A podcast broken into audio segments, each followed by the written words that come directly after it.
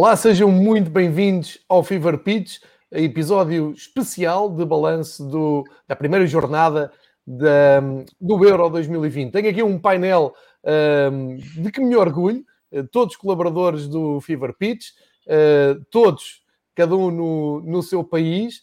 Uh, aqui o Ricardo devia estar em Glasgow, mas está, está em Portugal uh, para nos falar da Escócia e também de Inglaterra. Uh, vou, eles dispensam apresentações para quem segue o projeto, mas para quem só chegou ao Fever Pitch agora por alturas do, do Euro, nunca é demais um, ehm, falar de, das pessoas que também fazem o Fever Pitch durante a época em que, fala aqui, em que se fala aqui de outros campeonatos de futebol internacional. Uh, desde logo o Marcos, com uma belíssima camisola da Alemanha, que está na Alemanha e que é a presença habitual aqui às segundas-feiras a falar da Bundesliga. Bom dia, Marcos. Depois tenho o Patrick, que é o autor da conta do Twitter Futebol Tatic, que está em Paris um, e vem para aqui uh, provocar com uma camisola do PSG, como se vê. Bom dia, Patrick. Tenho o grande Juanro em Madrid, um, também que costuma estar aqui. Já agora o Patrick que costuma estar aqui às sextas-feiras a falar de futebol francês, da Ligue 1, e o, o grande Juanro que não fala comigo sobre futebol espanhol, ou não fala só sobre o futebol espanhol, é isso costumo ter aqui o Queiroz, mas que uh, entra aqui numa aventura às quartas-feiras comigo a, a, dissecar a Série A, uh, campeonato italiano. Mas hoje está aqui para nos explicar uh, como é que tem visto o arranque da, da Espanha no, no Euro. Depois, bom dia, Juan. Depois, bom dia, bom dia. Boas-vindas a todos os que se querem juntar uh, e que podem, não é? A esta hora no, no direto. Uh, o propósito disto é gravarmos aqui esta conversa na próxima hora e depois disponibilizarmos, como é costume, nos canais de podcast de, do Fever Pitch, para ficar aqui também documentada uma. uma um balanço da, da, primeira jornada. Eu todos os dias tenho vindo dar aqui as minhas opiniões, já tive aqui a ajuda também uh, do, do Ricardo e do Juanro uh, para falar da Escócia e de Espanha uh, e ajudar-me também a compreender um pouco melhor, mas hoje vou tentar moderar isto e tirar o máximo possível de opinião, informação e análise e comentários dos, dos convidados do Fever Pitch. E sendo assim, vou abrir com o Marcos.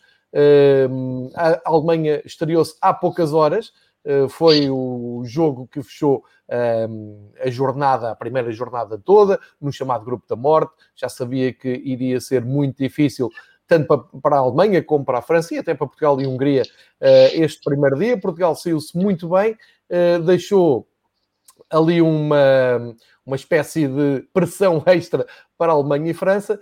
Uh, o, para, quem, para quem segue aqui o Fever Pitch, o Marx é muito mais frio, muito mais germânico, ou não fosse ele germânico, né? mas é muito mais uh, cauteloso com a Alemanha do que eu, que estava convencido que a Alemanha uh, ia ganhar, e aconteceu aquilo que ele tinha aqui previsto e tinha falado. Ora, Marcos, tenho três perguntas para ti, para, para poderes desenvolver o, os teus comentários. Desde logo, no balanço da, desta primeira jornada foram marcados 29 golos e há essa curiosidade de que uh, a maior parte dos golos vieram do campeonato italiano e do campeonato alemão. São 9 golos da Bundesliga, 10 golos da Série A.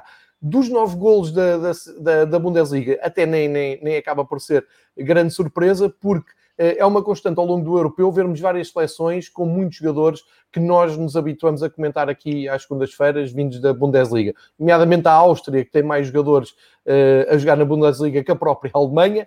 Temos uh, jogadores uh, da, da, Bundesliga na, na, na, Hungria, na República Checa, tivemos o, Peter, o Chic em, em grande, e a primeira pergunta que eu te faço, para também entroncar um, um pouco naquilo que nós falamos aqui às segundas-feiras, é: atualmente a Bundesliga uh, é melhor do que a própria seleção alemã? Depois, sobre a seleção alemã, uh, ontem, a ideia com que eu fiquei, falei aqui na, na minha análise na, no rescaldo do jogo, uh, houve ali alguns equívocos táticos do, do Joachim Löw, Uh, apesar de ter tido tempo de preparar este jogo com a França, não é fácil, a França realmente parece-me ser a equipa mais forte, mas, uh, nomeadamente na posição do Kimmich, na primeira parte acho que ficou uh, bem explícito que o Kimmich demasiado colado à linha, o Müller sem posição fixa, o Gnabry ali um pouco perdido, que a Alemanha não tinha profundidade no seu ataque. Quando Kimmich passou para uma função mais parecida com o que ele faz no Bayern, pareceu-me que tivemos mais Alemanha, mesmo sem substituições.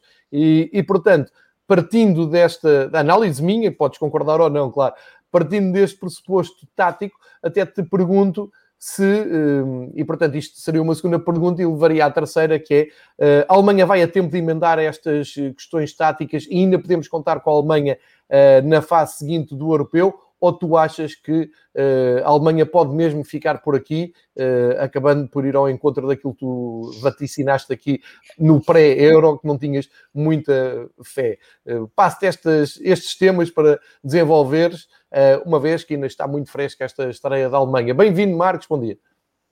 Muito obrigado, João. Bom dia a todos. Um, para responder à tua primeira pergunta, eu creio neste momento claramente a Bundesliga é melhor do que a seleção alemã. Um, isso tem uma explicação muito fácil, porque é, a Bundesliga é a soma uh, de jogadores de variedíssimos um, países, são equipas escolhidas dentro das uh, possibilidades econômicas, obviamente, mas à medida, enquanto uma seleção sempre tem que fazer os cozinhados com aquilo que está no frigorífico, não é? E o, por isso eu acho que sim. Um, podemos agora passar horas discutir a real qualidade da Bundesliga, mas um, apesar da eterna questão do, do campeão, eu acho que continua a ser uma liga bem disputada. A Alemanha ontem, uh, no meu ver, nem jogou assim uh, tão mal. Uh, pelo contrário, eu acho que foi provavelmente um dos maiores, se não o maior jogo dos últimos três anos, desde, o, desde aquele descalabro absoluto na Rússia.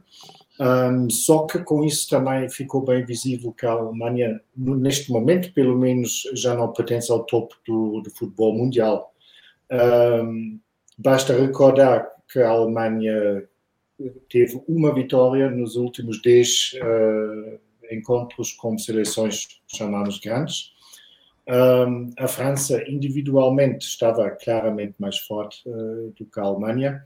Um, e no frente ataque nem, nem, nem vale a pena falar, porque para mim ontem foi outro mundo. Isso não foi muitas vezes uh, visível porque a França também não fez mais do que era necessário, uh, mas recordamos aqueles ataques, eh, eu diria, supersónicas uh, dos franceses que claramente foi visível, nomeadamente nos dois golos que acabaram por serem anulados por fora de jogo mas uh, viu-se ali outra dimensão de jogo uh, que a Alemanha neste momento não é uh, capaz de produzir.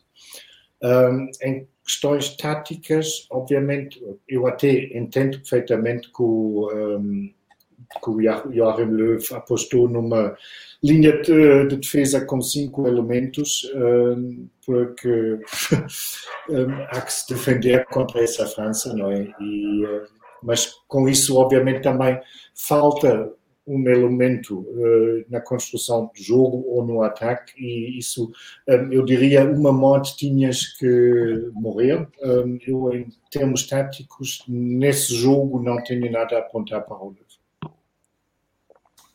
E achas que a Alemanha passa? Ou seja, olhando já para a ah, frente ah, uh, contra Portugal e Hungria, eu acho que ganhando na Hungria, pode pelo menos ter esperança num, num apuramento no terceiro lugar, mas uh, eu acho que o jogo com Portugal vai terminar muita coisa, não é?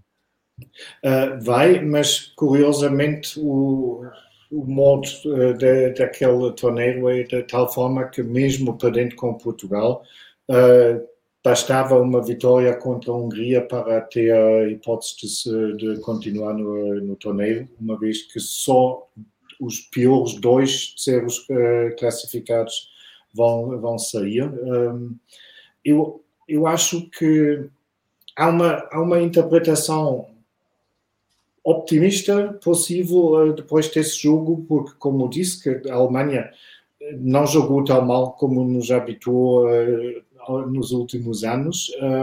Por, a leitura negativa seria que não tinha armas uh, de ganhar a essa França. Nunca esteve perto uh, de uma vitória ontem.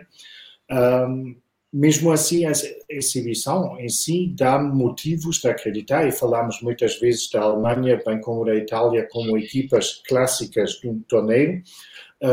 Eu acho a qualidade está lá e é possível que a equipa cresça jogo após jogo uh, para fazer pelo menos uma, um europeu, digamos, agradável. Vamos ver como é que acontece o próximo fim de semana com Portugal. Então agora convoco o Patrick, porque foi a outra parte da história da Alemanha, foi a França. Patrick, para ti, eh, a minha questão é, é muito simples, ou as minhas duas questões são muito simples. Uh, algo que tu tens dito aqui, tens explicado aqui ao longo das nossas conversas à sexta-feira, um, ehm, além do imbróglio dos direitos de TV, mas isso quando voltarmos a falar, tenho a impressão que vamos voltar a falar nisso, isso fica para, para as nossas conversas de sexta-feira. Agora, em relação à, à seleção francesa, um, enfim, tu estás em Paris, estás em França, estás aí muito mais por dentro dos comentários e da maneira como se vive a seleção francesa. Assim de fora, para quem está a observar de fora, um, a pergunta que fica no ar é como é que a França pode estragar isto? Como é que a França pode não ganhar o europeu? Tal é a demonstração de força tem. E depois, fazendo a mesma análise que fiz ali com o Marcos sobre os golos apontados, que é só um dado curioso desta primeira jornada, dos 29 golos marcados, nenhum vem de, da Liga Francesa. Não há nenhum jogador da Liga Francesa que tenha feito um gol. E, portanto, até te coloca a questão ao contrário, complementar ao facto de uh, se tu achas que a França consegue ou não estragar isto e não ser campeã da Europa neste torneio, que é, uh, ao dia 2 da seleção francesa, é muito mais forte do que o campeonato francês, e tu tens, tens dito isso e tens justificado isso aqui nas nossas conversas uh, semanais. Mas, acima de tudo, gostava de saber a tua opinião de como é que a França pode estragar isto e não ser campeã. Bem-vindo, Patrick. Uh, obrigado, bom dia a todos. Um, como é que a França. Pá, uh, perguntaste o ambiente e coisas, e, e, ontem vi o jogo num, num bar e senti que a única. Era só para dizer que vi o jogo, não, estou a brincar. Estás uh, ressacado, um, não é? Não, por acaso não, estou bem. Uh, mas é só que, para mim, uh, os únicos que poderiam estragar isto eram os franceses, mas os adeptos. Com aquela basófia, aquela arrogância, etc, etc. a sorte que temos é que nós não temos um treinador francês, temos um treinador italiano. E isso muda muita coisa. E o, e o Marcos estava a dizer que, que, que, a equipa alemã ontem, se calhar, fez o melhor jogo que ele viu nos últimos tempos.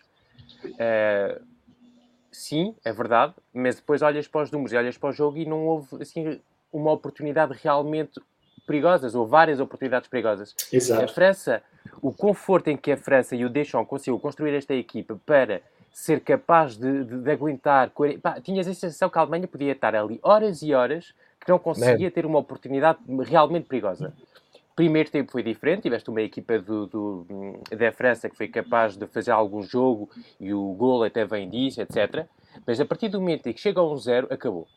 Visto o Mbappé a fechar no lado esquerdo como um médio esquerdo, uh, visto o Griezmann a voltar a ser o Griezmann do Atlético Madrid e a defender o que ele gosta mesmo, ele já veio em entrevistas a dizer que gostava daquilo, uhum. e pá, tiveste uma equipa ultra capaz de defender, uh, super competentes em bola e quando recupera a bola, pá, eh, tens um Pogba para encontrar um Benzema entre linhas, que vai combinar com o Rabiot e depois encontra um Mbappé na profundidade ou encontra um Griezmann e pronto, é uma equipa ultra perigosa. E nesse momento em que a França baixou um bocado as linhas, foi no momento em que teve duas oportunidades super... Uh, uh, pá, foram fora de jogo por, por alguns milímetros, alguns, um deles, sobretudo, mas podia ter acabado o jogo graças ao contra-ataque uh, 2-0, 3-0 e não teria sido ultra surpreendente. Mas estou de acordo com o Marcos quando ele diz que a Alemanha fez um bom jogo.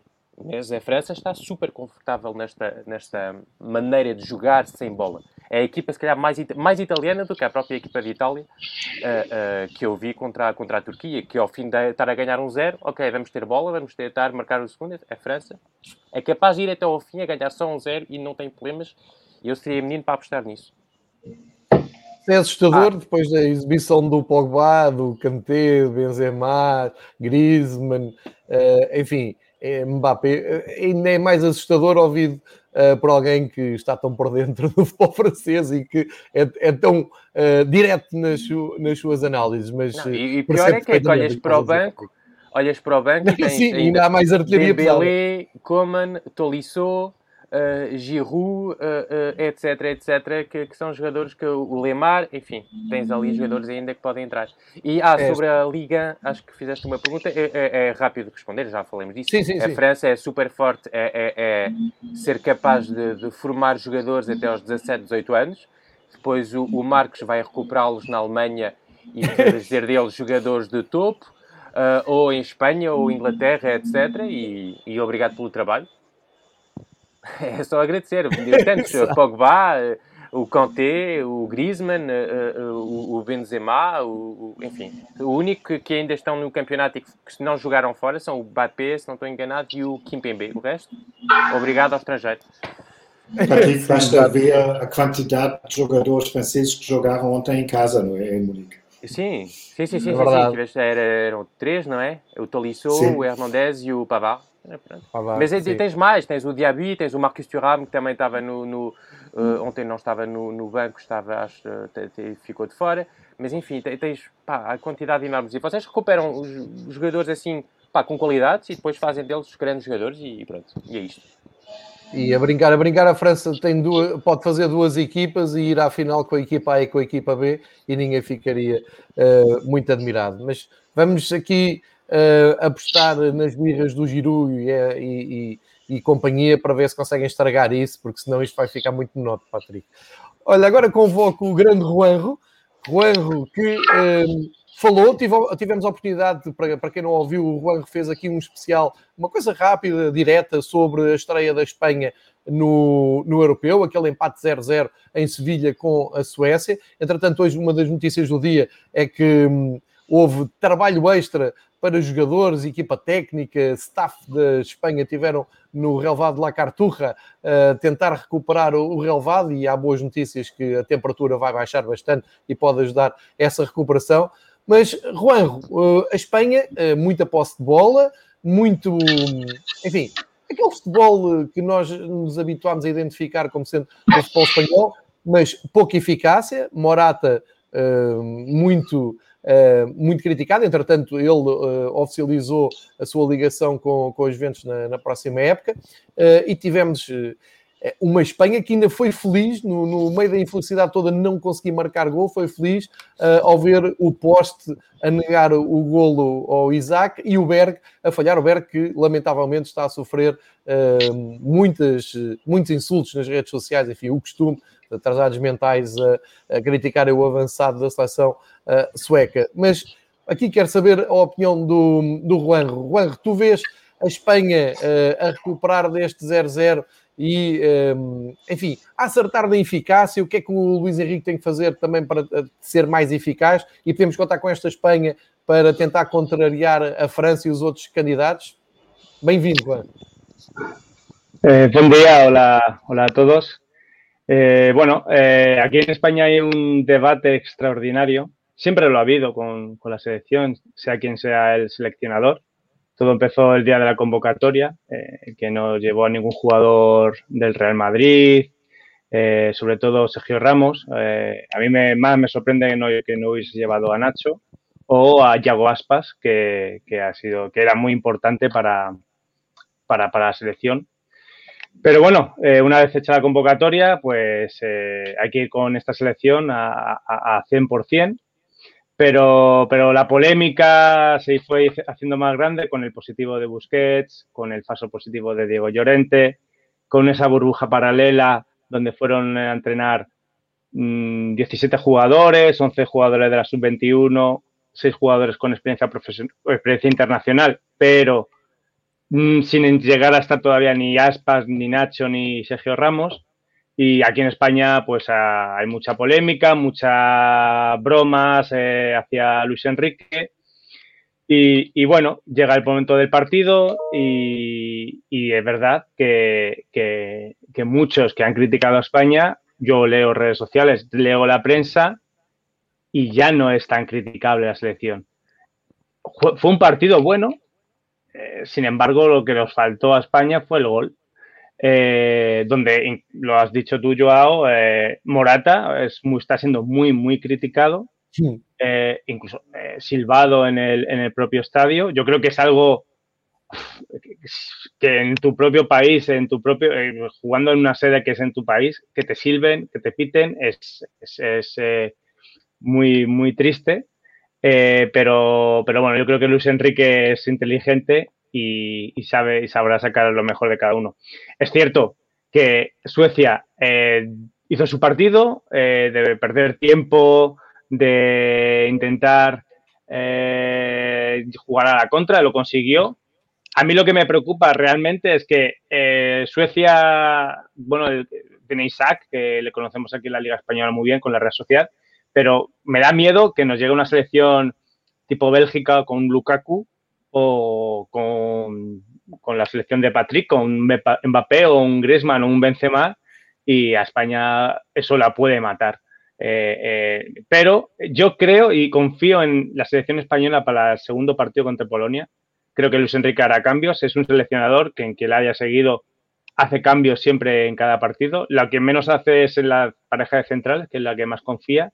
Y creo que lo tiene cubierto con Laporte y Pau Torres. Creo que Marco Llorente, mmm, lo comenté en, tu, en, el audio, está desaprovechado eh, jugando de lateral. Aún así, eh, fue un, una pieza importante en el partido. Creo que en el segundo partido entrará Gallá. Y, y, bueno, veremos a ver si consigue confianza en Morata. Eh, aquí también hay un debate que, que, por qué no juegan juntos Morata y Gerard Moreno. Eh, sería interesante, pero bueno, no sé yo si, si a Luis Enrico le parecerá tan, tan interesante. Y para mí, la verdad es que me parece que, España va a ir de, menos a más en el campeonato. Creo que, que podremos hacer cosas interesantes. No hablo de ganar el torneo. Creo que podremos llegar a cuartos de final, incluso si tenemos mucha, mucha suerte a semifinales, pero creo que es una selección que, está, que ha sido infravalorada desde la prensa española y la afición española y creo que podemos sacar mucho rédito de este equipo. Certo, Juanjo, e relembrar que o grupo de Espanha está uma confusão, não é? Porque com a vitória da Eslováquia, a Polónia ficou no último lugar sem nenhum ponto e agora o próximo jogo da Espanha é precisamente uh, com a Polónia, o que quer dizer que a Polónia tem que dar tudo nesse jogo e a Espanha também não pode uh, facilitar mais porque só tem um ponto. Vamos seguir essa segunda jornada com atenção. Provavelmente depois estaremos aqui para fazer o balanço da segunda jornada. Altura para, para chamar o estimado Ricardo, Ricardo Casaco, o homem do Tartan Portugal. Uh, demos aqui a volta à Europa. Uh, peço desculpa por ficares aí último, mas não é por ordem de importância. Foi só para, para não deixar os nossos convidados pela, um pouco por toda a Europa à espera. Ricardo, tu uh, segues muito atentamente e com, eu posso dizer até com, com alguma paixão, a seleção escocesa.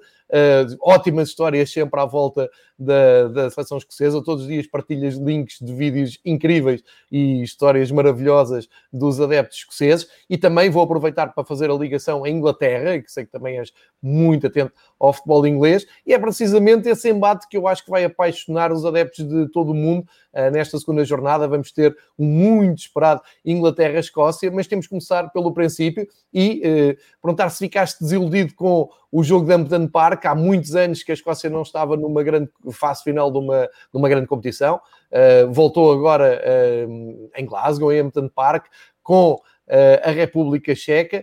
O, eu gostei da, da, da exibição da, da, da, Escócia, disse na altura. Foi pena o Tierney não ter jogado. Eu acho que faz mesmo diferença numa seleção de jogadores, vamos dizer, de gama média, não é?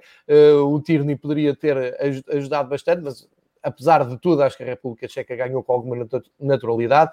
Faz um dos melhores gols de sempre, que uh, fica já a marcar esta primeira volta de, do europeu. Mas gostava de saber como é que tu viveste, como é que tu assististe, quais são as tuas expectativas para daqui para a frente, nomeadamente para esse Inglaterra-Escócia, e depois, se quiseres, faz logo a ponto também para a Inglaterra, que se estreou um, com classe, com elegância, ganhando a Croácia, vingando-se do Mundial e em Wembley. Estamos a falar de duas seleções que praticamente não saem de casa, embora não queira, não queira de maneira nenhuma chamar Wembley a casa da Escócia, mas entendem, ficam ali naquele uh, em família. Uh, Ricardo, bem-vindo, obrigado também pela tua disponibilidade. Olá, João. Olá a todos que nos estão aqui a ouvir e têm paciência mais uma vez para ouvir falar sobre o futebol escocês e sobre a Escócia. Eu entendo perfeitamente ter sido o último, ou seja, no fundo, um, somos, temos aqui portugueses, já ganhámos um, como Portugal um europeuzinho, uh, franceses que, salvo erro, já vão em dois, Espanha, dinastia, mundiais, europeus, Alemanha melhor nem falar. Uh, aliás, no outro dia eu estava a ouvir, fazendo já a ponta aqui um bocadinho, Sim, Estava sim. a ouvir um, um, podcast, um podcast inglês um, que eu costumo ouvir sobre os anos 90, que, que já que sugiro a todos que sejam amantes para já de duas coisas, de futebol britânico e de futebol dos anos 90 para ouvirem, que é o Quickly Kevin Willie Score, que é orientado ali por dois comediantes ingleses e, e um auxiliar. E, e, os ingleses, depois da, da vitória frente a, a, a frente à Croácia, um deles dizia assim: epá, então é isto é isto que se sente uh, quando, quando se é alemão. Quando se é alemão, eles diziam que é isto que se sente quando se é alemão. Ou seja, vamos para o jogo, descontração, ganhamos, não há problema nenhum. Um, epá, pronto, é verdade. A Escócia há 23 anos, desde o França 98, que não metia um, os pés numa grande competição. É verdade que, que, tem, tem evoluído bastante nos últimos tempos, também fruto de uma aposta no futebol jovem. Um, um bocadinho a reboque do que a Inglaterra também já fez nas últimas décadas, diria assim, a seleção inglesa começou e começaram a aparecer muitos jovens valores, também fruto desse trabalho que tem sido feito. Um, e, a Escócia, nesse sentido, também tem, nos últimos anos, um, evoluído um bocadinho. Na Liga das Nações teve ali uma boa performance, subiu de divisão, teve ali temas com os treinadores, desde a saída do Gordon Strachan, depois aquilo não correu bem, agora o Steve Clark uh, parece que está a orientar a equipa, tem novos, tem novos miúdos a aparecer na primeira equipa e o futuro parece uh, risonho. Agora, uh, falando um bocadinho do jogo e também de acordo com aquilo que também já tínhamos falado aqui no, no, no espaço do Fever Pitch dedicado ao Euro, epá, é uma tremenda desilusão. Um, não é uma tremenda desilusão ou, ou, surpresa, porque se trata da Escócia, e a Escócia, um, epá, não, não me lembro, no meu tempo de vida, de certeza que não passou da fase de grupos de qualquer grande competição, ou seja, vai lá, leva uma, um, o Tartanarami atrás, é, garante diversão, garante de animação nos estádios, um, bom ambiente. Eu uh, tive a felicidade aqui há alguns anos atrás um, estar presente no, no, jogo que a Escócia fez em, no Algarve, defrontando Gibraltar, pá, e, é, e é indescritível. É um, é, falando de um jogo pequeno, digamos assim que a Escócia era a favorita, uh, um, epá, é um ambiente indescritível, espetacular. Uh, infelizmente no Euro, uh, dadas as limitações de, de viagem, é impossível estar. Talvez depois no apuramento consiga marcar uma presença num jogo e depois uh, falaremos sobre isso. Agora, um, epá, relativamente ao jogo, uh, obviamente também numa situação de teletrabalho, fui dando uma, uma espreita no jogo enquanto trabalhava, depois vi os resumos alargados, mas a sensação é, é sempre aquela desilusão, porque neste grupo, e estamos a falar num grupo que, teve, que tem um uh, semifinalista do último Campeonato do Mundo, um finalista do último Campeonato do Mundo, apesar de estarem, uh, e também já podemos falar sobre isso se quiseres, uh, de estarem em, em situações de, de, vida e de ciclo completamente diferentes, ehm, a Escócia tinha que bater os checos. E tinha também porque nos últimos quatro jogos, salvo erro, ehm, empatou um, venceu três, frente à República Checa. Aqui uns últimos confrontos que foram muito influenciados pela Covid, mas era o jogo que os escoceses queriam vencer para levar já menos pressão para o jogo com a Inglaterra, tentar uma gracinha e sabendo nós também, como penso que foi o Marcos que referiu, que neste europeu e com este formato, um, porventura a Escócia tinha aqui alguma abertura, fazendo os três pontos neste primeiro jogo e depois, pá, talvez ali com empate, ou mesmo não necessitando desse empate, dependendo do goal average, conseguisse pular para, para, a, próxima, para a próxima fase do campeonato. Pá, saiu tudo furado. Um, as, há aqui alguma, alguma expectativa para o jogo com a Inglaterra, porque, como tu bem disseste, o Tierney pode ir a jogo. As notícias de hoje, o próprio Steve Clark dizia que hum, é uma possibilidade de ir a jogo, Epá, é um bom reforço, é um jogador importantíssimo. Um, e uh, as substituições que ele fez durante o jogo com a República Checa também surtiram ali algum, algum, algum efeito. Portanto, a expectativa com os ingleses é sempre a mesma, é estragar-lhes a festa. Um, há, é, obviamente, essa rivalidade é uma rivalidade uh, icónica, é uma rivalidade uh, de vizinhos, mas que é, é, é, aquela. Pronto, eu acho que todos nós que andamos e gostamos de futebol, uh, somos, quanto mais perto e mais vizinhos somos, maior é, é, é, a rivalidade e é assim que faz sentido.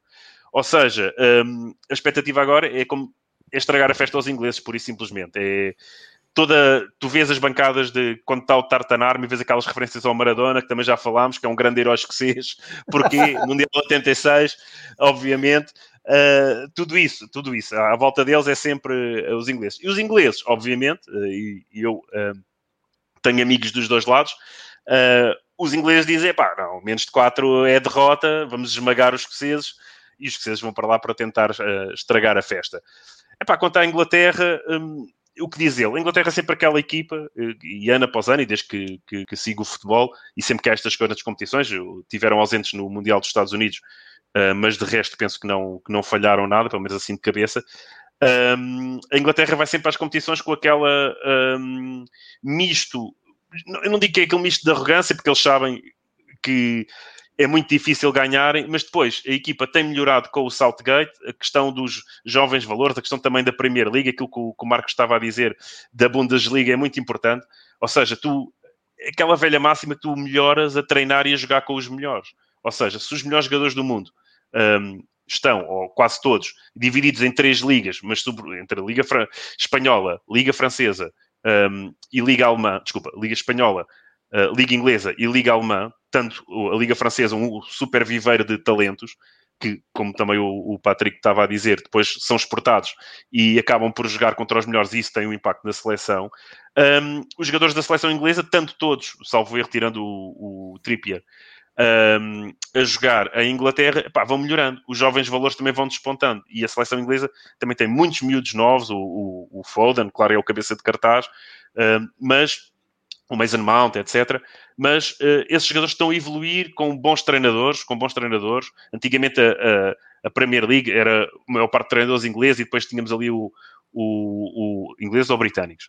Tínhamos ali o, o, o Arsene Wenger, e agora já não, agora já há uma panóplia de treinadores continentais que também trazem outra sabedoria, outra forma de ver o jogo, e isso tem ajudado, na minha opinião, muito a seleção.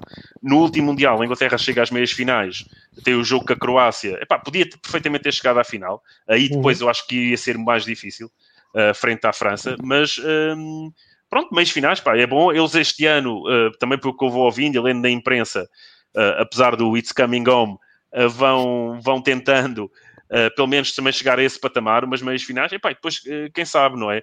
Ah, tem tudo a ver também com o cruzamento depois da, da fase de grupos, vamos ver. Eu acho que a Inglaterra vai, eh, a não ser que haja aqui alguma surpresa com a Escócia, mas mesmo assim ainda tem o jogo frente à República Checa, que à semelhança da Escócia, na minha opinião, é a equipa mais fraca do grupo. A Croácia era, era tentativamente, pelo menos em teoria, a equipa mais forte à semelhança da Inglaterra. Tem a vantagem do Wembley, tem a vantagem do Wembley, mas não, não vamos esquecer que em 96 também tinha uh, uhum. e perdeu, e perdeu um, uh, nas meias finais frente à Alemanha. Um, vamos ver, vamos ver. Eu acho que a Inglaterra vai, com um bocadinho de sorte, é capaz de chegar longe. É, foi uma equipa que foi entusiasmante a jogar. Foi uma equipa que defensivamente até me surpreendeu. Eu acho que continua a ter ali um problema na baliza, mas isso é um problema histórico. Uh, a Inglaterra não produz um grande guarda-redes há muito, muito tempo. Se tu começares a pensar, uh, guarda-redes de seleção inglesa, os últimos grandes guarda-redes foram porventura o Peter Shilton e o, e o do Arsenal, que agora não me lembro do nome. Uh, o David Seaman, exatamente. E o Seaman, e, pá, e, e comparas com guarda-redes da seleção espanhola, da seleção alemã, da, da, seleção francesa, não, não, não, não, não é comparável. Aliás, há N seleções com guarda-redes melhores e, e que, que, a seleção inglesa, mas epá, uh, nunca sabe, pode, pode acontecer. Uh, esse jogo epá, vai ser decisivo, vai ser decisivo para a Escócia, porque se não, se não pelo menos pontuar um, vai praticamente dizer adeus, porque eu não, não acredito que depois, com os dois primeiros jogos uh, perdidos, consiga depois, frente à Croácia, um, vencer.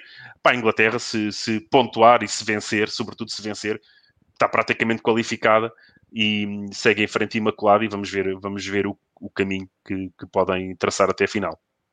Fica aqui também uh, a informação que este Inglaterra-Escócia está marcado para sexta-feira. Uh, às 20 horas. Dia, dia 18 às 20 horas, exatamente, em Wembley, portanto é um dos jogos imperdíveis. Deixem-me só acrescentar em relação ao, à ótima exposição que fizeste de, do, dos adeptos. Ontem partilhou, uh, o Ricardo partilhou comigo uma das fotografias mais, eu vou-lhes vou-lhe chamar, mais exóticas que vi nos últimos tempos, que era um, um adepto da, da Escócia com a camisola que o Marcos tem, ou seja, a nova camisola da Alemanha, a preta, uh, e nas costas, um escocês com a camisola da Alemanha, e nas costas dizia 86 Maradona. Só para verem o nível dos meninos Não, isso é... É, é, o clássico. Vi muito disso eu... quando, quando vi o jogo da Escócia. É um clássico. É t-shirts com a cara do Maradona, camisolas End of God Bah, e agora imagina na sexta-feira, não é? Sexta-feira levam o, o, boneco, como levaram no Euro 96, o boneco do Breivart numa mão e o Maradona na outra. Vai certamente ocorrer, certamente. Temos que ficar atentos às redes sociais para apanhar esse, esses momentos deliciosos, sendo que dos ingleses ontem também veio um grande momento adeptos ingleses a invadir uma loja do IKEA e, e em cânticos intermináveis e de coming home, com um em cima da cama aos saltos de cadeira na mão, enfim, coisas delirantes dos adeptos ingleses. Eu tive a oportunidade de ver o, o pré-jogo da Inglaterra-Escócia na BBC One, uh, uma transmissão absolutamente sensacional, uh, com um painel em que tinha só o Gary Lineker a moderar e depois estava o Frank Lampard, estava o Rio Ferdinand, estava o Alan Shearer. Uh, coisa pouca, não é? que além de, dos melhores jogadores que eu vi jogar na seleção inglesa, são ótimos comunicadores. E eu, estou a recuperar este momento porque, à medida que o Wembley ia, ia-se compondo, não, não, não cheio como ontem na, na Hungria, mas ia-se ouvir no It's Coming Home e o Lineker já estava doente a dizer que tem a teoria que aquilo dá azar à seleção nos jogos de estreia. Uh, e quanto mais ele pedia para não cantarem, mais eles cantavam e a coisa correu bem. E devo dizer, foi a primeira vitória da Inglaterra num jogo de estreia do Europeu. Vou aproveitar então agora para mudar aqui a página e alargar um pouco o debate para uma coisa mais global, fazendo agora aqui nova passagem um pouco por toda, por toda a Europa. Uh, recordo que tenho aqui o Marcos na Alemanha, o Patrick em França e o Juan uh, em Espanha. E agora pergunto, uh, começando aqui pelo, pelo Marcos, qual o destaque que fazes pela positiva e pela negativa? E vamos deixar aqui de lado o momento horrível da, da queda do, do Christian Eriksen, que acho que toda a gente por unanimidade, vai escolher esse momento como o pior. Uh, felizmente, uh, sabemos que o Christian Eriksen está a, a, recuperar, mas gostava de saber agora uh, as diferentes visões que vocês têm tido desta primeira jornada, agora que já vimos todas as seleções jogarem. se tiverem que escolher um momento bom ou surpreendente, ou mais positivo, e um momento mau, quais são as vossas escolhas? Começa aqui pelo Marcos.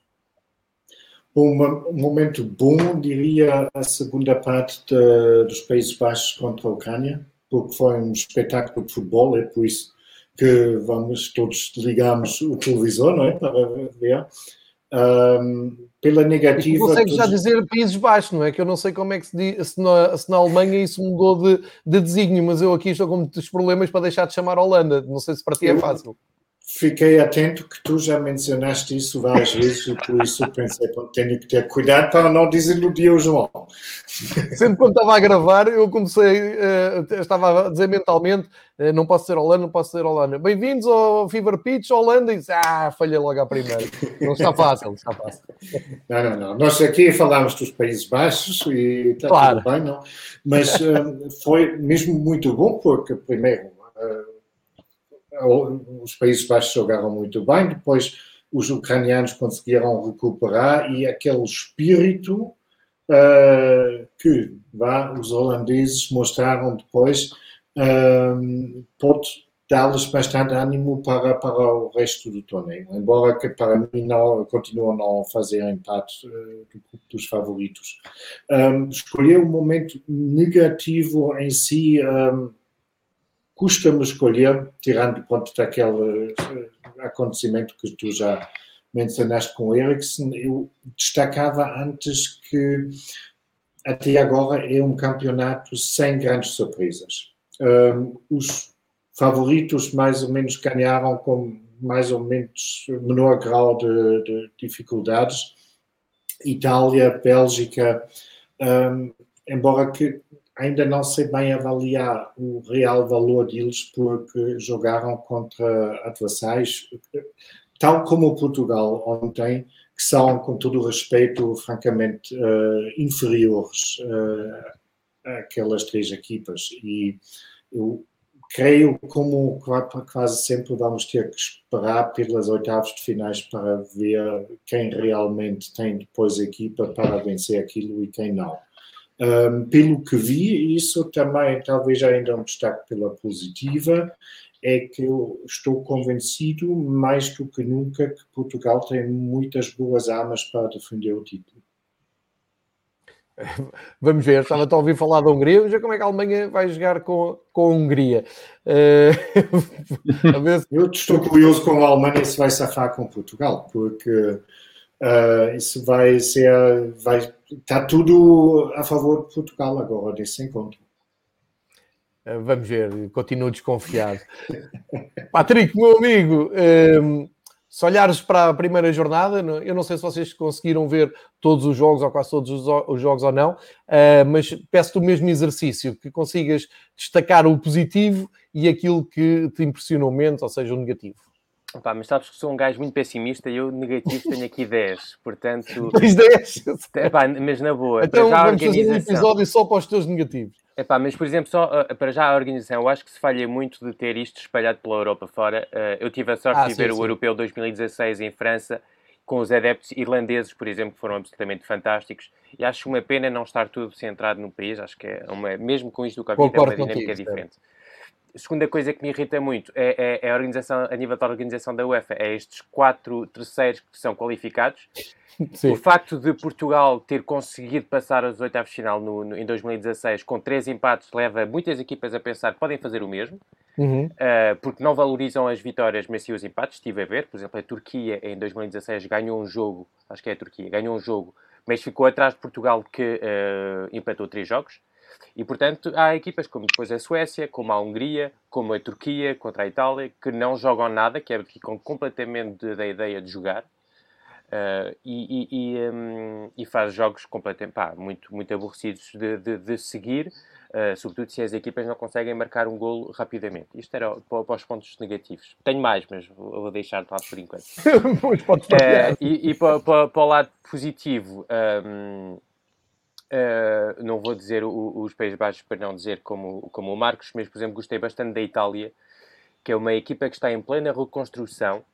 Uh, e basta ver a qualidade que a Itália teve há, há uns anos atrás e, sobretudo, na frente de ataque, uh, quando tinha a escolher entre o Totti, Del Piero, Inzaghi, uh, etc, etc. E agora tens Immobile, Insigne e Berardi. Com todo o respeito que tenho por eles, mas antigamente tinha escolher jogadores do Inter, do Milan e da Juventus. E agora vais gajos do Sassuolo, do Napoli e do Lazio, que não é bem a mesma coisa. Uh, ah, um, mas mesmo assim o Mancini conseguiu juntar uma equipa bem agradável e que fez um jogo muito interessante contra, contra a Turquia. E, e lá está, e, e, algo positivo, e depois estar a ganhar um zero, podia ter sido uma equipa super italiana a fechar e agora joguem vocês que nós temos aqui fechadinhos atrás e não continuam a jogar. E aquele trio do meio campo, Jorginho, Locatelli e, e Barella é absolutamente fantástico. Este é o ponto positivo. Muito bem. Uh, não sei porque estava mesmo à espera que tu falasses na Itália, não sei se é por causa da componente tática que já estava mesmo à espera. Ruerro, uh, no, no, rescaldo desta primeira jornada, o, o que é que te uh, agradou mais e uh, o que é que tu achaste pior nesta primeira ronda do Euro 2020? Bueno, eh, con, coincido mucho con Patrick en la visión de, de la organización de, de la Eurocopa multisede, le quita ese, ese punto de, emoción. Le, mm, aparte con este eh, con esta pandemia, pues es un poco raro. Eh, ves estadios como en Budapest lleno, con la gente junta sin mascarilla, y vas a Sevilla o vas a otro estadio, o Alemania o en Múnich, y separados con mascarilla no sé, es algo muy raro y, bueno, eh, pero se está jugando. Eh, y algo que tampoco me gusta es el, tema de los mejores terceros para clasificar a octavos de final. Porque, ¿Por qué? Porque muchos equipos salen a empatar, salen a... Turquía, el partido inaugural, fue, un, fue claro ejemplo. Fue, no, no quería hacer nada y hasta que no metió gol Italia, pues no intentó hacer algo más, ¿no? Eso es, eh, coincido con Patrick en ese sentido de lo negativo.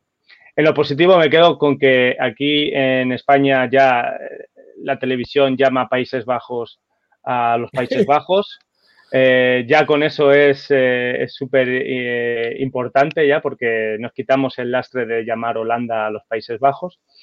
Nada, ahora en serio, bueno, me quedo lo positivo con pues a Finlandia, que es la camiseta que llevo, que, que con sabor agridulce por, por lo que pasó con Eriksen eh, logró una victoria histórica. Eh, veremos hoy si, si con esa, ese enfrentamiento con Rusia, con su, bueno, eh, esa historia geopolítica que tienen detrás, si siguen sacando resultado positivo. Y, bueno, yo con, igual que Patrick, eh, yo me quedo con Italia, eh, con, con, ese ataque, ese, ese, conjunto que ha montado Mancini, eh, que creo que, que, le va a llevar a, cotas muy altas en esta Eurocopa. ¿Os recordáis que hace años pues era la Bélgica de Roberto Martínez la gran candidata siempre, ¿no? pues yo creo que, que la Italia de Mancini va a ser la gran candidata para esta Eurocopa y para el próximo Mundial. ¿eh? Yo creo que, tiene jugadores eh, muy buenos, eh, tiene un centro de campo impresionante, que, no tiene que tener miedo a ninguna otra selección, ni a Francia, ni, a Portugal, ni a España. Y creo que, yo como sigo con Joao la liga italiana, creo que, me he enamorado de Italia y, y bueno, voy con España, pero mi selección eh, B eh, es Italia y, voy con ellos a muerte porque, bueno, hay, hay mucho, mucho potencial y, un equipo muy, muy bueno y con jugadores que, bueno, por ejemplo, Raspadori del Sassuolo, eh, no sé si jugará muchos minutos, pero creo que, yo no, no le tenía mucha fe que fuese a, la Eurocopa, pero ha ido y, creo que, que, es un ejemplo de, buen hacer de Mancini en la selección. Y eso es lo, positivo que puedo ver de, de, desta Eurocopa. E ainda acrescentamos o poste da baliza do Inai Simon que negou o golo ao Isaac, também foi positivo, não é, Juan? o, Ricardo, tu, uh, naquilo que tens visto da, da, primeira, desta primeira ronda uh, de, de, jogos, o que é que destacas como positivo e aquilo que te agradou menos? Epá, uh, o que me agradou menos foi o Patrick Chick, e, mas também como positivo o Patrick Chico. Não, não apreciaste, uh, mas a única pessoa desse painel que não apreciou um pontapé de 50 metros. Não, não, não, de todo. Um, falando um bocadinho mais a sério, pá, eu acho que já grande parte dos temas foram, foram cobertos por todos. Eu acho positivamente, um, independentemente do formato, acho que é positivo vermos finalmente as pessoas de volta aos estádios. Acho que é muito importante. É, futebol sem público, não, na minha opinião, não faz sentido. Houve um treinador em Portugal que há uns anos disse que o futebol é um cada vez mais um espetáculo de televisão, mas se tirarmos o público, e ficou agora provado, se tiras o público dos estádios, espetáculo, mesmo que seja um espetáculo de televisão, é muito, muito inferior. Segui atentamente, como tu sabes, um, vários campeonatos esta, esta temporada, Liga Alemã, Liga Escocesa, Liga Inglesa, uh, jogos do Campeonato Francês, jogos do Campeonato Espanhol, jogos do Campeonato Italiano. Um, estamos habituados a ter muito bom público. Uh, aliás, uh, dos campeonatos que eu sigo, se calhar o, o, campeonato português é o que tem o público mesmo mais fraco uh, no, ao nível de ambiente de estádio e é, e é bom um, ehm, que as pessoas percebam que o futebol sem público não, não, não resulta, não, não nos entusiasma. Isso para mim é o aspecto mais, mais positivo. Outro aspecto positivo que eu gostava de destacar é que geralmente estas primeiras jornadas, a primeira sobretudo, um, das grandes competições, um, há muita tendência a ter medo, há muita tendência para o empate, para jogar para o ponto, para não decidir uh, o arriscar. Talvez o formato deste europeu, a passar muitas equipas, tenha libertado um bocadinho mais algumas equipas das amarras. A verdade é que nos 12 jogos que, que já assistimos, há dois empates. Um empate do país de Gales frente à Suíça a uma bola e esse empate a zero da Espanha, em que a Suécia deu ali também alguma uma lição de, de defender, às vezes uhum. com alguma bola para o mato, como se diz, mas um, também faz ali um jogo competente e surpreendente. Eu fiquei muito surpreso por esse jogo. Aliás, eu diria que foi porventura o jogo que me surpreendeu mais, foi mesmo o jogo da Espanha, porque não esperava que não esperava de todo ali o empate. Ontem era claramente um jogo de tripla, a França frente à Alemanha. Um, poderia cair para, para, qualquer um dos lados, até apostava mais mas a verdade é que pronto, correu melhor para a França com, com o autogol. Aspecto negativo, para não falar, obviamente, da situação do Eriksen, que apesar de ser um aspecto negativo, um, não de todo o incidente, porque eu acho que é mais a questão da realização uh, e da transmissão, acho que devia ser cortada, a semelhança do que aconteceu ontem um, com a situação em Munique do, do ativista da, da, da Greenpeace, uh, devia ter sido cortado, porque depois toda a situação é feliz, é assistir aquilo em direto, se calhar todos assistimos em direto Uh, e pá, foi ali um milagre, é fantástico. Um, outro aspecto negativo, e aqui vou falar de um ponto de vista um bocadinho mais egoísta, é, é a qualidade do, do, dos comentários nos jogos em Portugal. Um, pá, são muito, muito, muito fracos. Uh, eu, eu, epá, eu, eu, vejo alguma, e aí tento puxar, há bocadinho também não falámos do país de Gales, uh, porque eu, eu, puxo muito aqui para, para, para, as Ilhas Britânicas e para as seleções de, tanto da Irlanda, uh, seja do Norte, seja da República, Gales e todas, e sigo muito também a, a imprensa e, o, e, os comentários quando, quando consigo.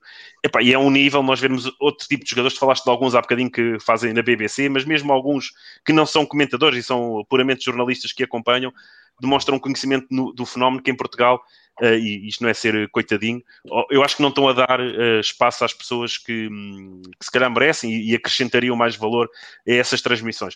Uh, com exceção, porventura, se calhar, de, de, algum trabalho que é feito na, na Sport TV, tanto na TVI como no, na RTP, acho que, que é, fica um bocadinho a desejar e acho que devíamos melhorar nisso. E é principalmente esse o aspecto tirando aqueles que que aqui os, os, os, companheiros de painel já falaram, nomeadamente uh, esta, esta forma de organizar o Euro, que eu consigo entender e se calhar até era muito porreira uh, sem pandemia, ou seja, deslocarmos de um país para o outro, acabaria por ser até interessante. Eu percebo o conceito, ehm, mas, ehm, aliás, uh, entendo perfeitamente muito mais este conceito do que um conceito de pôr um Mundial no, no Qatar mas isso deixamos para outra oportunidade. Uh, agora, esta situação de pandemia que entretanto nos chegou, não é? Altera completamente esta dinâmica de, de competição e aí é como penso que acho que era o, o Patrick que estava a dizer, vemos um estádio cheio uh, uh, na, na Hungria e depois vemos na Alemanha completamente diferente, em Wembley completamente diferente, em Amsterdam completamente diferente, em, em Sevilha completamente diferente e isso epá, causa-nos alguma confusão, mas é, é, o que temos e temos que viver com isso. E, bem, e de resto, penso que, penso que é tudo. Eu já agora queria acrescentar aos fatores negativos, uh, porque não se falou daqui, o Arnautovic, uh, não sei se fez aquele símbolo uh, que se diz do white power e não sei se ele, enfim, provocou o, os jogadores da Macedónia do Norte ou não, mas pelo menos aquilo foi muito estranho, que a maneira como ele marca o golo e logo a seguir descarrega aquela raiva toda, aquilo não bateu muito certo e parece que a UEFA vai abrir ali um processo acho que é um, um momento triste do, do Euro, mesmo que ele já tenha vindo pedir eh, desculpas. Também a exibição da Polónia, enfim, deixou muito a desejar e aquela expulsão do Grigoschowiak é, é absolutamente impensável. Eh, o Sousa em maus, maus lençóis, está, está nas capas de, que partilhei nas redes sociais da Polónia em maus lençóis.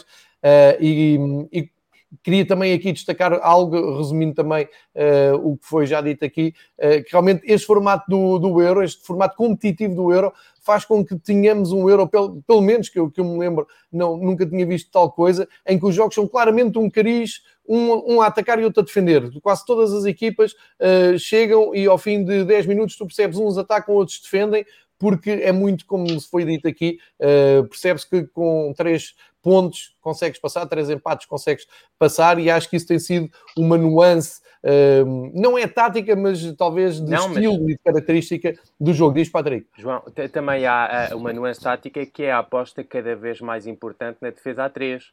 Verdade. Uh, foi verdade. uma grande moda durante a temporada toda e basta ver o Chelsea ganhou o, o, a Champions assim mas cada vez vês mais equipas a jogar com, com, com três centrais e quem joga com três joga obviamente sem bola com cinco e a partir daí é super complicado conseguir fazer a diferença. E para, para isto, só para acabar, a Itália eh, foi aquela que eu mais gostei também por causa disso, porque joga com uma defesa a 4 só que depois do momento da bola o Spinazzola traz a, a, a, largura no lado esquerdo e tens o Florenzi no primeiro tempo que vem fazer uma linha 3 para construir a 3, mas joga com uma defesa a 4 mas tiveste muitas equipas a jogar com 5 e, e, e é, é uma nuance tática que acho que vamos ver cada vez mais nos próximos anos, infelizmente. É verdade, eh, Patrick. Já agora depois a Itália muito forte eh, com bola eh, pela esquerda, precisamente por causa dessa nuance. Entretanto, juntou-se a nós o grande Miguel, companheiro de largas discussões no Fever Pitch na parte portuguesa de rivais. Hoje não está aqui como rival, hoje está aqui como grande entusiasta do futebol. Poderíamos começar, e, não lhe vou fazer as mesmas perguntas, vou aproveitar aqui a presença dele e agradecer o esforço que fez para ainda vir aqui na reta final juntar-se a nós. Obrigado, Miguel. Uh, mas vou aproveitar a tua presença, porque já sei que uma das coisas negativas que tu ias destacar é o desenho dos equipamentos, é uma falta de respeito pela cultura, pela tradição, pelos adeptos. Fico doente de ver a Alemanha a jogar de calção branco ou a Suécia a jogar de calção amarelo. Estou contigo nessa luta.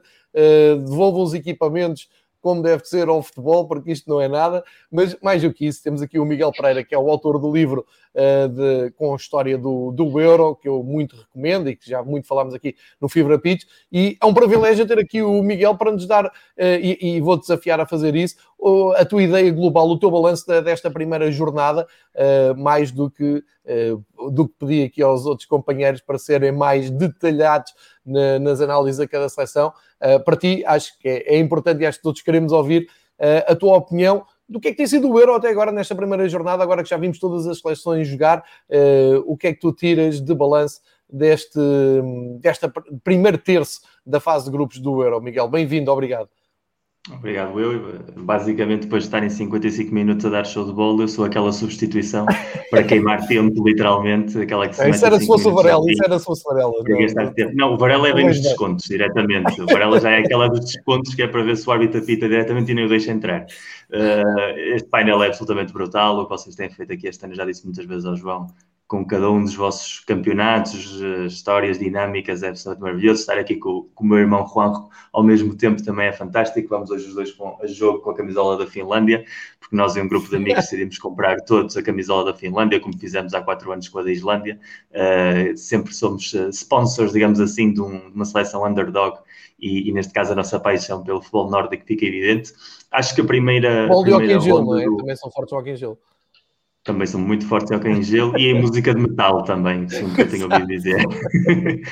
eu acho que a primeira, a primeira jornada não nos traz nada de novo, ou seja, todos os favoritos cumpriram de uma maneira ou de outra, o caso paradigmático do jogo de ontem da Alemanha e da França, algum deles tinha de cair, mas foi um jogo onde apesar do resultado final acho que houve ali uh, bons argumentos para ambas partes e, e, a derrota não complica tanto a vida à Alemanha no sentido em continuar a mim parecer mais forte que Portugal e muito mais forte que a Hungria e com o novo formato, o novo formato, o formato que já vem desde 2016, a classificação não me parece que esteja em perigo e, e isso faz lembrar outro debate.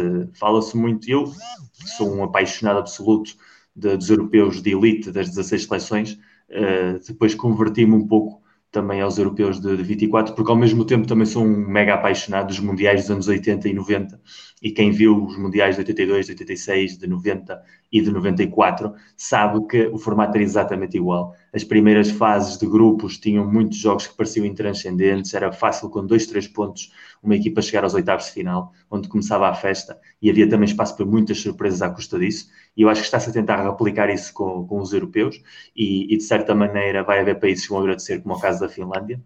Agora, agora, agora é que vamos para os descontos já diretamente. Já veio Até podem terminar o programa, até podem terminar. Só Entrou aqui uma pessoa. Eu só queria ouvir. Um ser. Um ser.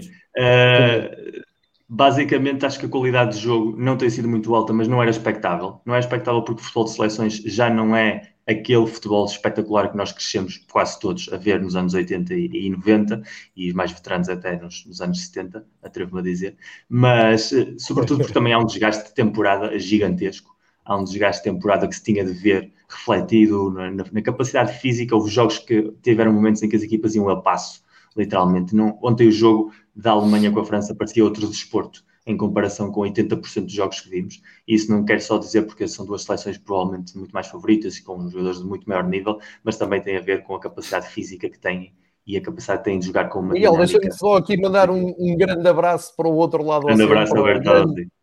Leo Bertozzi, uma referência do jornalismo e uma referência nas redes sociais, nomeadamente no Twitter, eh, com um acompanhamento excelente.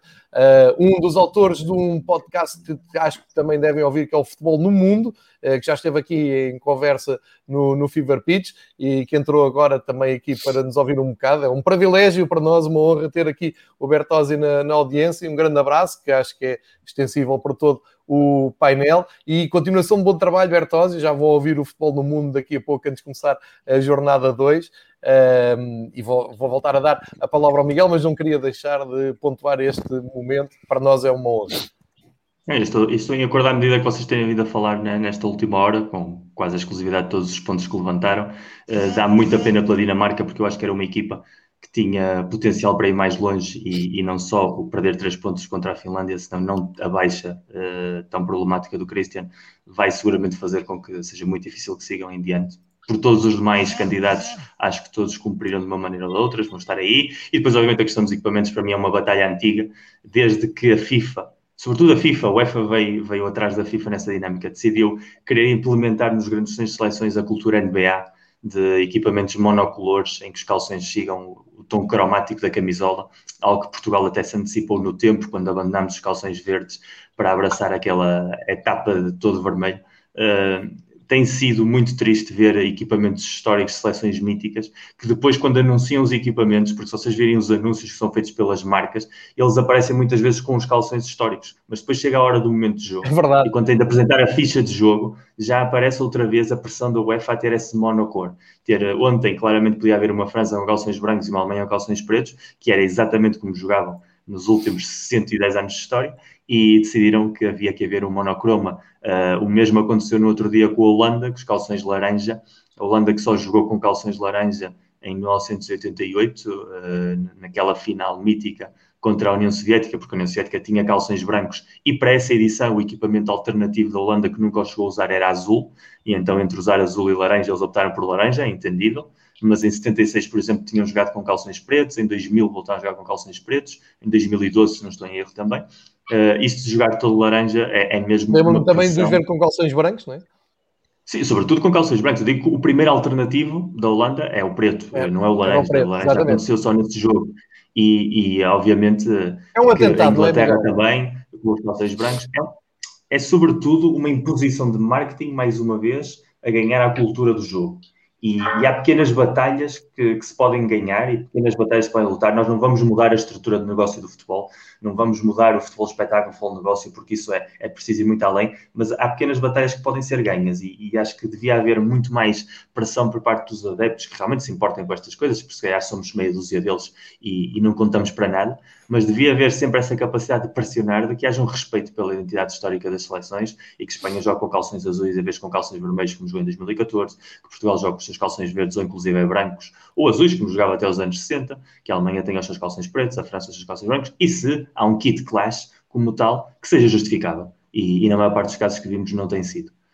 Fora esse aspecto, o resto, ainda agora estava a dizer bem o Ricardo, eh, a ideia deste europeu eh, demonstrou ser uma boa ideia, ter jogos em diferentes sítios, diferentes realidades, climas e tudo mais. Agora, o contexto em que estamos uh, de pandemia tira muito da piada, porque ver jogos uh, com casa cheia, como ontem vimos em Budapeste, que é assim que nós queremos ver todos os jogos a partir de setembro, pelo menos, e oxalá seja porque seria um ótimo sinal, contrasta muito com ver jogos de, de grande qualidade como ontem e parecer que estamos a ver um jogo de treino em agosto entre duas equipas de pré-época. E isso custa muitíssimo quando estamos a falar da, da estrutura emocional que tem ver um campeonato da Europa. Isso sim, ponto a favor, que eu ontem vi na transmissão na Alemanha, no Allianz, e o Marcos deve ter reparado, e, vi noutros jogos, a quantidade de adeptos que vai com camisolas retro ver os jogos de futebol sim. tem sido gigantesca. Eu ontem fartei-me ver planos com a camisola 96, com a camisola 92, com a camisola, camisola verde da Alemanha. E isso, pelo menos, a camisola verde, a de 90, e isso dá, dá esperança. Porque a mais bonita. Sabemos que o mercado, o mercado de camisolas está... Alguém te disse para falar, Joana?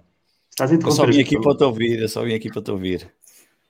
E, e, são, e, são, e, são, e são mais baratas, não é? Porque um adepto compra uma camisola atual, custa quase 100 euros e as retro, Sim, além de bonitas... há, um mercado, há um mercado ascendente, do qual eu sou consumidor ativo, reconhecidamente, tenho uma coleção enorme e maior, maior que vai ficar com o passar do tempo, em que tu hoje em dia, eh, de forma mais ou menos legal, entre o mundo das réplicas, arranjas uma réplica de qualidade por 20, 30, 40 euros como muito, e se queres ter uma versão oficial da camisola desta época, já estás a passar os, os 70, 80, 90, depende do país. E isso também convida as pessoas, entre a nostalgia do, um, de uma época que foi claramente melhor em termos de identificação emocional do adepto com a sua seleção, que eu acho que é cada vez mais complicado. Eu acho que hoje o, o, problema que havia com a Superliga é real no sentido em que olhamos para as audiências e estão baixas, vemos que os mais novos não têm interesse em ver muitos jogos, e isso passa muito também porque o futebol é um, é um desporto de identificação emocional. Todos nós identificamos com os nossos clubes, os nossos países, e depois temos aqueles países que, por um motivo ou outro, torcemos por eles, porque no nosso caso, por exemplo, do João de Varela, e, o meu e do Ricardo, quando Portugal não ia às competições, havia que escolher uma seleção alternativa. No caso do João era a Alemanha, por exemplo, no meu caso era, era sobretudo a Inglaterra, mas habituavas-te a, a, ter essa relação emocional com o outro.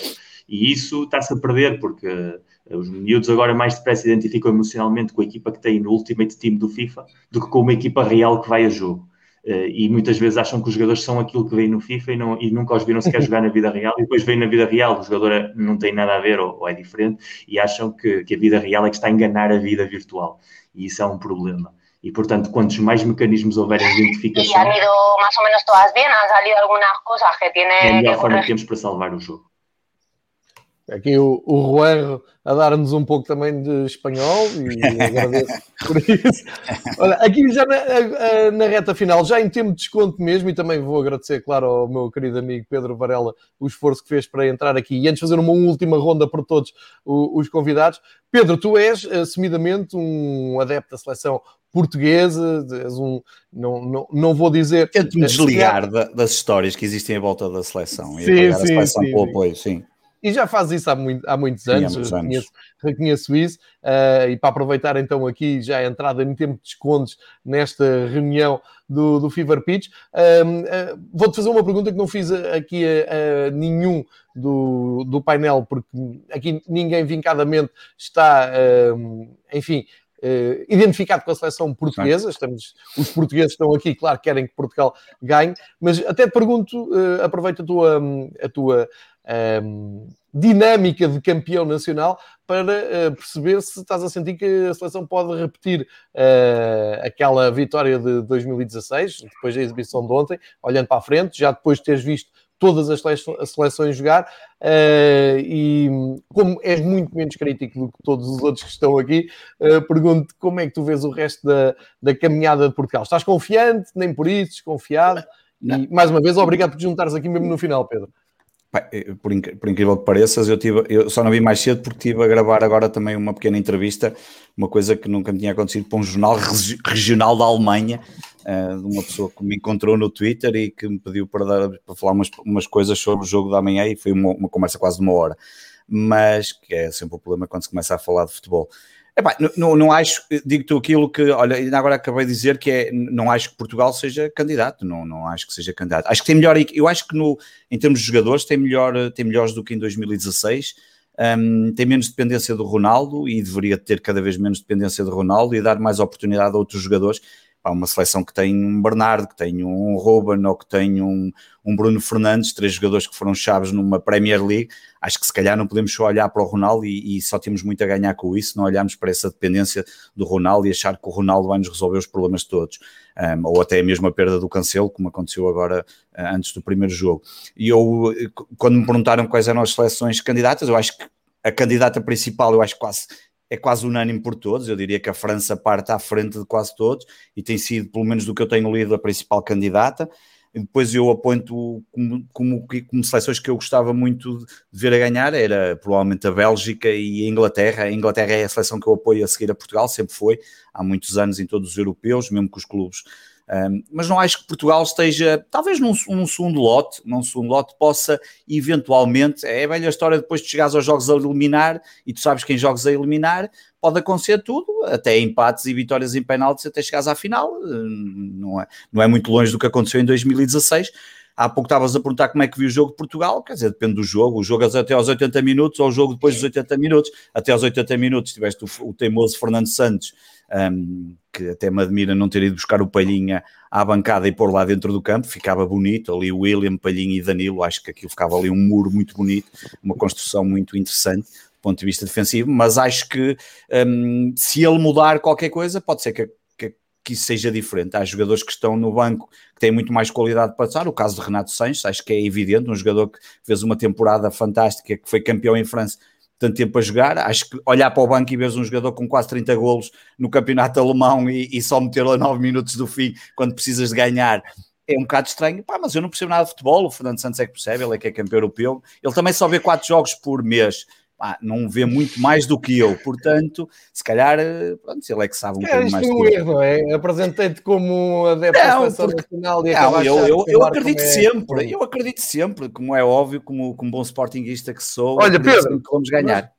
Não, não, vou, não vou ter aqui uma hora para explanar agora claro.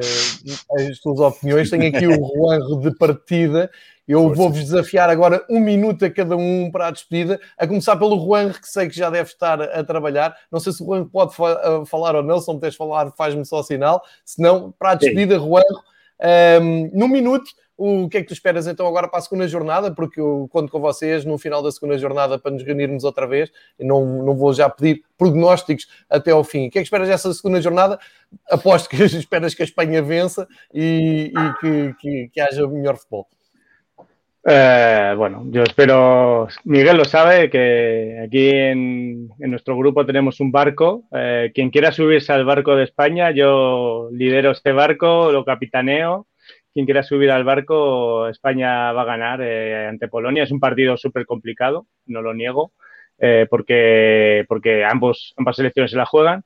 Pero, pero espero una segunda jornada en general mucha más, mucho más abierto. Es cierto, como decía Miguel, que es un modelo que yo en principio no estoy de acuerdo porque eh, con esto de los mejores terceros, pero eh, es un modelo que, que da sorpresas y, y, bueno, creo que, que, ya la primera jornada se ha terminado, hay equipos que como España, Polonia, eh, Suiza que necesitan ganar y, y creo que, que, vamos a ir a ganar y va a haber, creo que va a haber partidos o Alemania como de Marcus. Eh, que, que, va a tener que ir a ganar y sacar los tres puntos y va a ser más interesante, en mi opinión, eh, todos estos partidos. Así que creo que España ganará y, y habrá alguna que otra sorpresa que, que comentaremos. Ah, se calhar começar pela Finlândia, que tu e o Miguel trazem a camisola, que é um grande momento deste Fever Pitch. Uh, Juan, muito obrigado, estás liberto para, para, o teu trabalho, muito, muito agradecido mesmo pela tua disponibilidade. Obrigado a todos e, e nos vemos. Passo Alô, para o. Grande abraço, Juan. Uh, passo para o Patrick, que tem estado aqui a ouvir em Paris. Peço também o mesmo desafio. Um minuto para uh, a segunda jornada que, que vem do europeu, Patrick. Um, é esperar que se calhar as equipas que tentaram jogar só para o empate acordem um bocadinho e tentem uma vitóriazinha, uh, porque senão isto vai ser complicado. Uh, uh, esperar, obviamente, da seleção francesa não há grande coisa a esperar. A seleção francesa vai ser isto até ao fim, até ao fim mesmo, porque vai, vai, vai ganhar isto. E, e, vai ser, vai ser uh, portanto, ganhar um 0, 2-0, fechar só ao máximo e, e, com o talento apostar na, nas vitórias. E depois, sim, vou estar muito atento à equipa italiana, que realmente um, gostei muito do, do que eles fizeram no, no, no primeiro jogo. E, e é isto. E agora é esperar que os jogos comecem já a sério e a Itália joga já logo contra a Suíça e vamos ver o que é que vai dar. E também te agradeço a tua presença e desafio-te a ires até à concentração de França e baralhares aquilo, arranjares polémica, a ver se a França consegue perder o europeu. Muito obrigado, Patrick. Ricardo, eu sei que tu também estás de saída. Também um minutinho para ti, para as tuas considerações para a jornada 2, Ricardo. Sim, eh, jornadas de hoje, torcer ali um bocadinho pelo país de Gales, a ver se conseguem também eh, vencer a partida, a partida de hoje frente, a, frente à Turquia, às 17 horas. Foi uma, foi uma boa exibição frente à Suíça. Um, a expectativa está elevada, foram, foram, foram longe no último europeu, portanto. Uh, Vamos ver se o Gareth Bale também continua concentrado na seleção, depois o Golfe e depois o Real Madrid, que é a ordem das prioridades dele. Ordem. Por esta ordem, by that order, portanto é, é, é importante. Depois, pá, desejar um, que os jogos continuem a ter, a ter golos, é muito importante os jogos terem golos, que, que as melhores seleções também tenham algumas surpresas pelo, pelo caminho, que é sempre importante os underdogs uh, vencerem. Uh, relativamente às seleções britânicas, uh, Escócia um, está ali, uh, se não conseguir estragar a festa aos ingleses, já está com o pé fora. O país de Gales, se hoje vencer contra a Turquia, está com o pé dentro e vai avançar, e a Inglaterra, lá está, este jogo com a Escócia, mas acho que também vai seguir em frente. Uh, portanto, aguardar, depois o cruzamento nos 16 avos uh, pode ditar aqui muita coisa, dependendo do caminho, e um, os favoritos podem, podem tropeçar uns nos outros e depois logo se vê. No entanto, uh, para já acho que é cedo, França continua a ser, porventura, o favorito. Portugal também tem ali alguns trunfos. Espanha não começou bem, mas é a seleção espanhola, está numa fase de se reinventar, mas é sempre uma equipa um, interessante. Bah, por isso vamos, vamos aguardar uh, e falaremos mais lá para a frente, certamente, acerca disto. Um abraço a todos os que nos estão a ouvir e em especial aqui para, para os colegas de painel pedindo também, já agora, e aproveitando a questão das, das camisolas retro, já percebi que há aqui especialistas, se alguém conseguir a camisola mais linda de sempre, que é da Alemanha no Itália 90, uh, agradeço. Obrigado a todos. É verdade, Ricardo. Fácil. Ricardo, muito obrigado também pela, pela tua presença. Marcamos aqui encontro na, no final da jornada 2. Grande Marques, um, que já deve estar mais para dentro da hora do almoço do que nós. Uh, também te peço, com o teu rigor germânico, um minutinho também para a jornada 2 que aí vem. Olha, João, eu sobretudo pelo empate entre Portugal e a Alemanha. Não que acredito muito nisso, mas um, a Alemanha neste momento precisa mais dos pontos do que Portugal, portanto dava jeito. Um, de resto, eu acho, como todos, sexta-feira à noite, uh, o mítico Inglaterra-Escócia vai ser um ponto alto, pelo menos emocionalmente, uh, desse torneio. Verdade. E reparem no rigor germânico, isto é mesmo. A gente diz ao Ricardo um minuto, ele Uh, rigor germânico é isto. vou ver o que é que posso fazer pela Alemanha. Vou, vou, tentar os meus contactos aqui para combinar esse empate. Por favor. acho que não, acho que não vai dar. Mas vamos ter esse dilema assim no próximo jogo. Uh, e agora, para começar pela, pelos meus dois queridos rivais que entraram mesmo no final, mas ainda muito a tempo de uh, dignificarem esta emissão. Miguel, um minutinho para esta jornada 2. Acho que vamos acabar a jornada já com metade dos classificados para os oitavos definidos. Certo. Com quatro pontos, as equipas já, já vão estar lá e muitos com três já sabem. Portanto, eu acho que tanto Itália como Bélgica, como França, sobretudo, têm praticamente a possibilidade, e a própria Inglaterra, de fechar já as contas. E vai haver muitas equipas que chegarão aos quatro pontos, ou inclusive aos três, com boa average. Espero que a Finlândia consiga pontuar hoje com a Rússia e faça essa história como fez a Islândia há cinco anos atrás, seria uma história bonita uh, e que, sobretudo, que haja melhor qualidade de futebol, porque afinal uh, acabámos a primeira jornada e eu fico só com dois grandes jogos na retina, o França-Alemanha de ontem e o Holanda-Ucrânia. Acho que todos os outros jogos tiveram bons momentos, mas não houve continuidade e continuo a achar que a França é a máxima favorita pelo que tem e a Itália é a máxima favorita pelo que está a fazer. E entre uma coisa e outra, vamos ver depois como é que esse sorteio dos oitavos de final, onde realmente começa o europeu, uh, nos vai colocar as equipas em cada lado e só a partir daí realmente é que vamos poder começar a ter a certeza, ou pelo menos as sensações de quem é que vai até ao fim. E renovo o apelo ao do Patrick para ir. Um segundo, Miguel. Rigor, rigor Estás a fazer concorrência. Muito bem, Miguel. É, é, por viver em Madrid. Se estivesse em Portugal, isto não era assim. E vão já ver aqui com o Pedro Varela.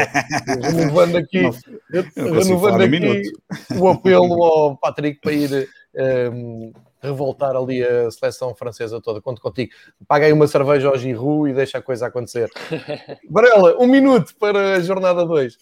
Olha, começa logo com Finlândia-Rússia, como tu hoje brincaste bem com aquilo, parece um jogo de hockey no gelo, mas é um jogo que eu tenho muito interesse porque são duas seleções que apreciam muito. A Rússia já há muitos anos, a Finlândia porque, porque está a fazer um, fez um, deu uma boa entrada neste europeu.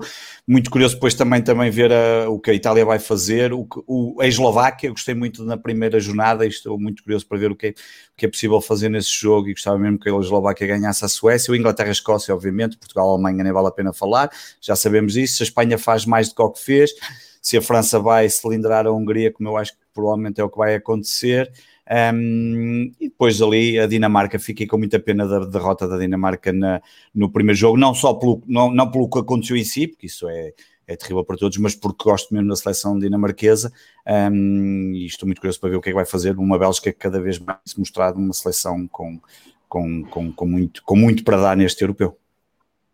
Muito bem, Pedro. Olha, falar na Dinamarca, deixa-me agradecer. Estou aqui com a incrível camisola alternativa da Dinamarca, que foi uma gentileza do Carlos Machado, que é um repórter português no site oficial da UEFA e que acompanha Portugal e que pediu ao correspondente da Dinamarca para mandar Uh, depois de ver a, a, coleção de camisolas que tem estado a desfilar no europeu e portanto também fica aqui o, o agradecimento, o agradecimento público.